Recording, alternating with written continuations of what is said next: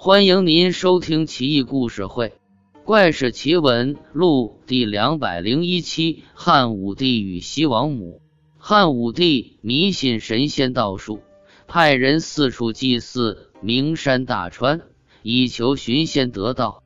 西王母感其诚意，派遣使者乘着一只白鹿来到长安城，禀告汉武帝说即将来访。汉武帝大喜过望。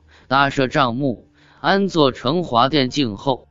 七月七日夜，西王母乘坐紫云车从天而降，落于成华殿西南角，面朝东方坐下。西王母仪态万方，头戴宝玉饰物，乌发浓密如云。有一只青鸟随侍两侧。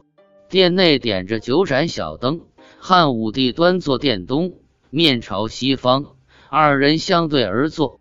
西王母拿出七个桃子，大小如弹珠，他把其中五个交给汉武帝，自己吃了两个。汉武帝吃完桃子，把桃核放在膝盖上。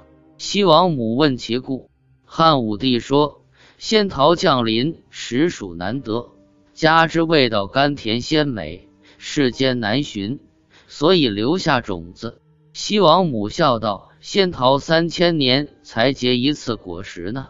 当时殿内只有他们二人。